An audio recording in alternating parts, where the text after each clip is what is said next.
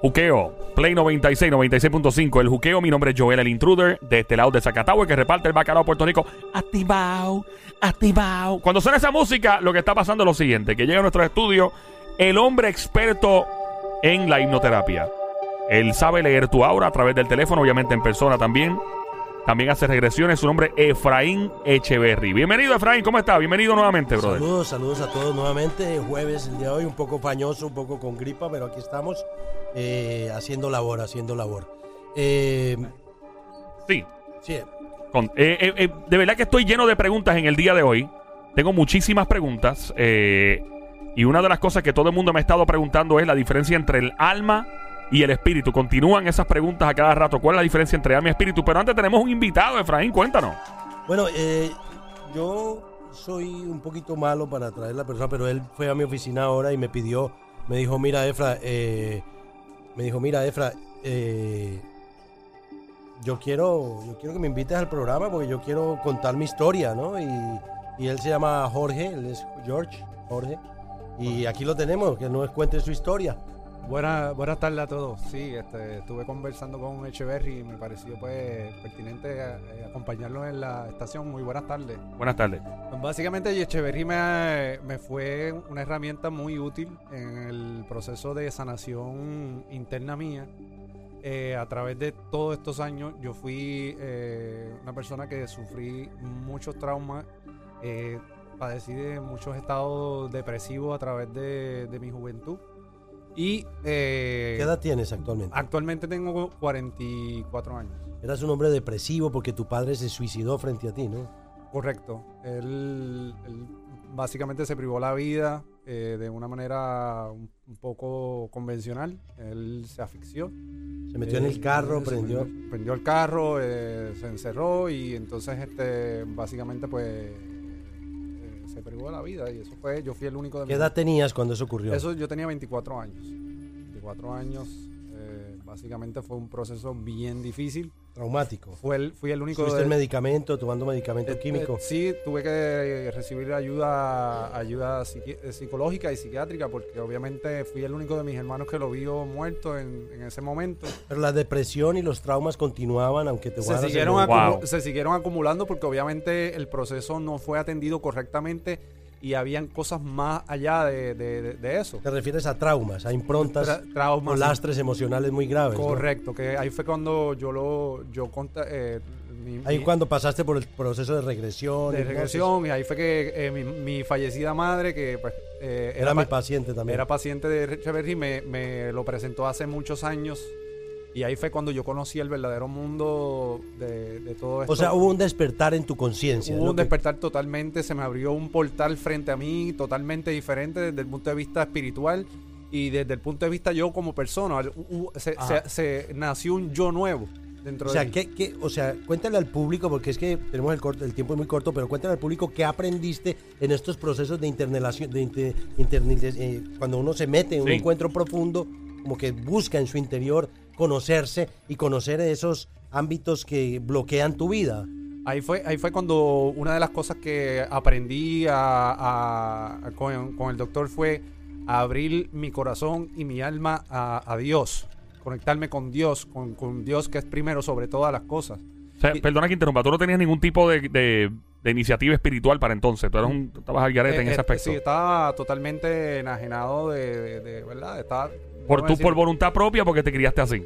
Eh, no, básicamente como estamos muchos allá afuera, eh, básicamente sin una brújula en la vida. Y ¿Sabes lo que? Te, te- te- perdona que interrumpa. Lo que pasa es que cuando tú vas a la universidad, eso le pasa a todo el mundo. Empiezas a estudiar ciertas clases y a leer cierto, ¿verdad? ciertos libros y todo. Y, y comienzas a, a- a cuestionar mucho, ¿verdad? Y comienzas a. Y hay personas, pues, que cada cual, yo respeto las creencias de cada persona. A mí, me, o sea, cada cual es cómodo. Pero hay ciertos elementos que tú empiezas a cuestionar porque obviamente entra bien fuerte el aspecto científico. Eh, en uno, te lo digo por experiencia. Yo fui a la universidad también y, y, y entonces, pues ahí tú te empiezas a desconectar espiritualmente. Y los panas míos que se han desconectado espiritualmente, por lo general, todos están chavados con J, por decir, por decir la palabra. Sí, están tan como que bien perdidos y les va bien a nivel profesional y económicamente, pero los lo siento vacío. Y he hablado con algunos de ellos y los siento bien vacío. Y digo, diablo, y estudié con ellos. Algunos, no todos. No se ofendan los que estudié. Si estudié contigo y me estás escuchando, no eres tú, por si acaso. Bueno, como quieras, seguimos. Pero Adelante. La, la cuestión es que Jorge entra en unos procesos de depresión inmensos por el suicidio de su padre. Y entonces, detrás de esto, le hice entender que detrás de cada suicidio hay una energía espiritual eh, coaccionando ese suicidio. No es simplemente la, mente nuestra, no, nuestra aura se abre y ahí pueden entregar energías anómalas y él empezó a darse cuenta que él tenía cargas espirituales, hicimos Spirit, Spirit Therapy Releasement y lleva, ya llevo yo con, con este caballero como seis años trabajando con él. Correcto. De hecho, yo le dije, pana, prepárate porque tu mamita va a morir. Y entonces me dijo, pero ¿cómo va a ser si ni siquiera está enferma? Y efectivamente ya partió mi amiga y se fue. O sea que e- eventualmente yo iba preparándolo a él para que se encontrara consigo mismo. Hoy en día es un hombre muy exitoso de negocios, un hombre que ha logrado muchas cosas. Y pues a mí me no me gusta mucho mostrar este tipo de cosas o yo decirlas de mí mismo, ¿me entiendes? Sino que eh, lo- no es el protagonismo lo que yo busco, sino que la gente escuche y sepa que siempre hay una opción o una herramienta o una alternativa que no tomen su vida en sus manos, que no es de ustedes, es de Dios y pertenece a Dios. Y ahí es donde realmente Jorgito pues pudo hacer el cambio y encontró su alma gemela y su vida va en otro rumbo, es lo que, es lo que realmente querías decir, ¿no? Sí, no, y obviamente yo le quería añadir que eh, yo, yo logré con, con el doctor un nivel de conciencia eh, a otro a, a- a otra dimensión. O sea, es decir, eh, más allá tú empiezas a profundizar y te, te das cuenta que nosotros somos, y esto pues, es algo que no es puramente dicho por eso, sino nosotros somos seres trifásicos. Es decir, somos a- alma, espíritu y Cuerpo. Y, y cuerpo. Y entonces eso, hasta desde el punto de vista psicológico, lo- los psicólogos y, y muchas personas que trabajan en el área de salud mental saben que eso es cierto. Es Entonces esas son la- las personas que uno tiene que identificar para que se encarguen de, ese, de esa área que es tan compleja, Ujú. Eh, poder llegar a un nivel de sanación y un, un nivel de, de- de- de superación personal. Eh, Pudiste ir a vidas pasadas también. Correcto. Pudiste correcto. conocer tus vidas pasadas. ¿Qué aprendiste de esas vidas? ¿Recuerda alguna de esas vidas que tuviste? Yo, yo te puedo decir que, que mi nivel de conciencia pudo tra- traspolarse a, a- a otras dimensiones. Vi, vi muchas cosas bien interesantes eh, que, que tienen que ver con, con vidas pasadas. Eh, más allá de- del, del área, vi, eh, por ejemplo, eh, tiempos de la era de los, de los romanos, de los, de los árabes. Llegaste lejos. Le diste para atrás el tiempo duro, diste rewind Eh, bien eh, duro el cassette. Lo que pasa, lo que pasa es que la- las vidas pasadas eh, tienen mucho impacto en, el, en generaciones futuras y eso se van, son, son, eso puede hablar con más profundidad, Efraín, eh, cómo nosotros somos, este, eh, nos vamos, rela- la, la- cómo pasó con mi, con mi caso, evolucionando. evolucionando y todo eso va pasando de generación en generación. En el caso mío, el- la, la- la muerte de mi papá creó un trauma que creó un efecto colateral, un efecto eh, eh, en cadena. Eh, Dominó, dominó. Claro. eh, en mi vida. Y entonces, obviamente, hasta que yo no traté de eso de manera profesional con él, que él me abrió ese portal, que entonces yo pude tener un nivel de conciencia de lo que estaba sucediendo y cómo atenderlo, lo cual tomó muchos años. Sí, Eh, la, la verdad es que yo, ustedes me ven leyendo el aura aquí y trabajando por el, por el teléfono, eh, pero me dedico a esa hipnosis. La hipnosis clínica que trabajo es una hipnosis, eh, pertenezco y ostento realmente un título de hipnoterapeuta certificado, pero a través de eso la hipnosis es bien, eh, bien enriquecedora y está en, en su despertar. ¿Por qué? Porque cuando yo empecé a hacer hipnosis, la gente me decía, yo veo un ojo. Yo le decía, un ojo, ¿qué ojo es lo que usted está viendo? Y yo seguía haciendo la hipnosis y no le hacía caso al ojo. Pero resulta que yo veía el aura y veía una sombra negra encima y tampoco le hacía caso para no enfrentar esa sombra negra. Pero tenía 23, 24 años, tengo 55 años. Imagínense lo que he podido aprender de los registros akáshicos de cada individuo, de cada persona. Y ahora va a salir el libro, que ese libro espe- que la, gente he, dominado tanto escribirlo y llevo 10 años terminándolo y nunca lo termino. Y ese libro va a hablar realmente de las sanaciones asombrosas que hay en, eh, a través de las regresiones y las técnicas de hipnosis. Y este es uno de los muchas personas que han ido a, nuestra, a, nuestra, a mi consulta aquí en Estados Unidos y que han podido generar un cambio. Pero ese cambio no es para darme tela a mí, es para que ustedes sepan de que estamos dormidos, que tenemos que hacer el cambio, que es el momento de hacer el cambio y si no puede, busque ayuda. Si no soy yo, que sea otro, que sea bueno que lo pueda ayudar, que tenga la empatía realmente hacia, hacia lo que es usted. Hay, hay médicos que no le conocen ni el color de sus ojos, amigo. Es importante que se compenetre, que haya empatía con usted. O sea que es el momento de su despertar y es el momento en que las personas deben tomar conciencia de ello. Definitivo. Gracias por, el- gracias por el testimonio. muy- Gracias. Y por favor, quédate por ahí para que, que escuches el cemento y te, seas parte también. Y eh, nada, eh, eh, y lamento mucho todo lo que pasó en tu vida, porque eh, nadie, nadie sufre eso como la misma persona. Y este, mucha gente las ve desde otro punto de vista y, ven que personas pasan por ciertas cosas, no necesariamente lo que te pasó a ti, eh, otras cosas. Y la gente aún juzga peores, rápido. Aún peores. Sí, peores. Y la Porque gente, hay gente juzga. que se queja de que no tienen zapatos, otros que Sí. no tienen pies donde ponerse los zapatos. Y Exactamente. por más que tú mires, hay personas que tienen más problemas más graves que tú. Correcto. ¿Me entiendes? Gravísimos. Y hay gente que en este momento está muriendo de hambre. Sí, y, y el truco de la vida yo creo que es también eh,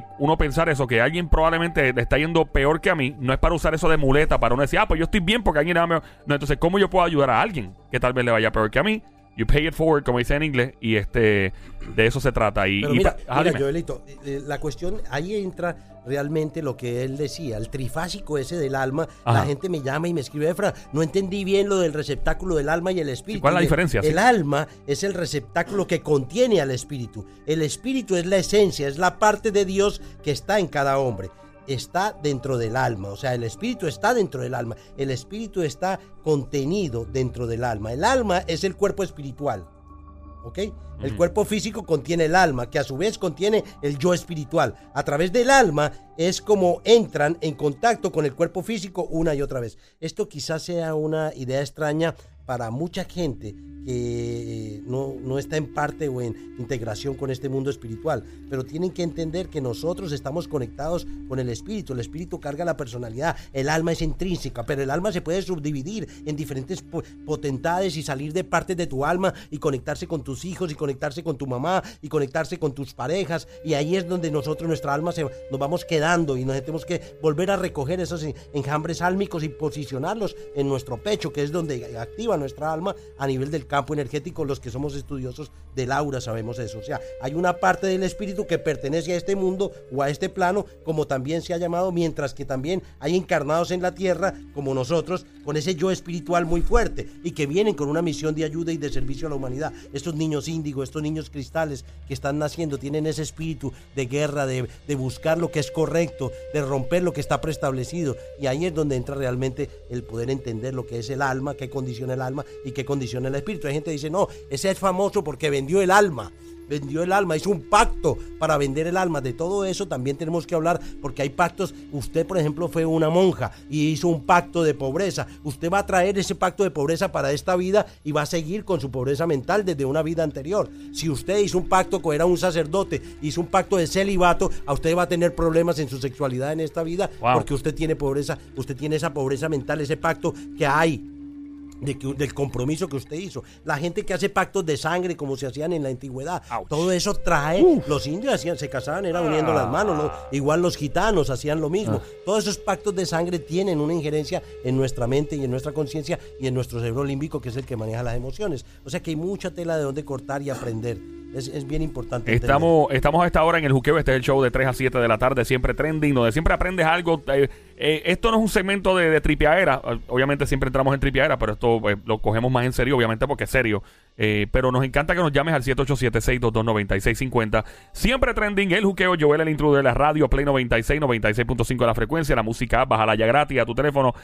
Efra, existen los zombies. No como en las películas como Walking Dead, que es bien exagerado. bla, bla. Hablando en serio, yo he escuchado que obviamente en el área, ¿verdad? De, de las Antillas, de- del Caribe en particular, en algunos países sí se han visto hay algunas personas que tienen las características de lo que parece ser un zombie. ¿Cómo trabaja eso? Mira, la cuestión de los zombies eh, toca cogerlo con pinzas porque lo, que, lo primero que vemos es la cuestión de las películas de Hollywood. Lo primero que vemos son eh, parásitos que manipulan el comportamiento de su huésped para lograr sus propias metas reproductivas y cosas de estas que tienen que ver con el zombie que te muerde y quiere sangre. Todo eso es película. Pero si nos vamos a Haití y nos vamos a remontar eh, allá a la práctica de vudú y en, en Brasil, macumba, candomblé, todo eso, vamos a, en- a entender de que sí hay unos tipos que son zombies, que a menudo son energías parásitas, pero son creadas más bien por ma- materias eh, orgánicas, eh, vegetales, eh, para poder, inclusive venenos de animales como el del sapo. El del veneno del sapo, que hoy en día es muy famoso,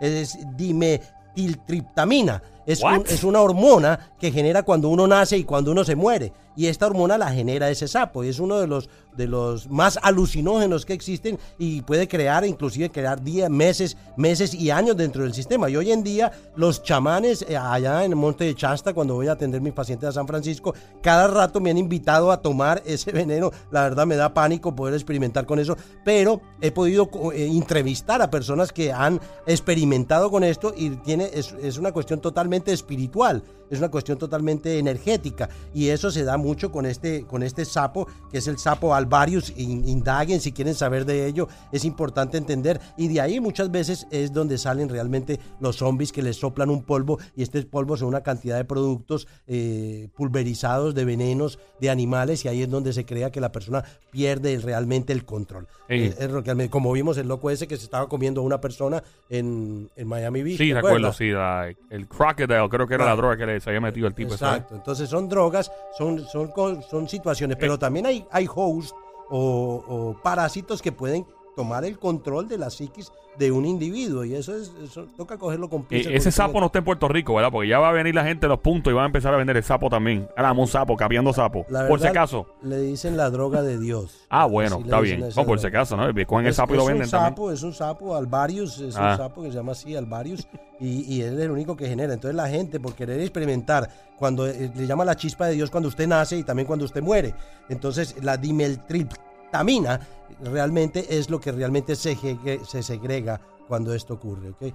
Eh, vamos, vamos a regresar en solo minutos aquí en Play 96, 96.5, el juqueo con Joel el Intruder. Obviamente queremos tu llamada. ¿Estás llamando para acá? ¿Quieres que te lean el aura? Pues claro que se puede hacer. Llama al 787-622-9650. El número 787-622-9650. También tengo otras preguntas para eh, Efraín. Entre ellas, otra de las que le quiero eh, preguntar es por qué dice algunas personas que tienen un familiar o un amigo que fallece.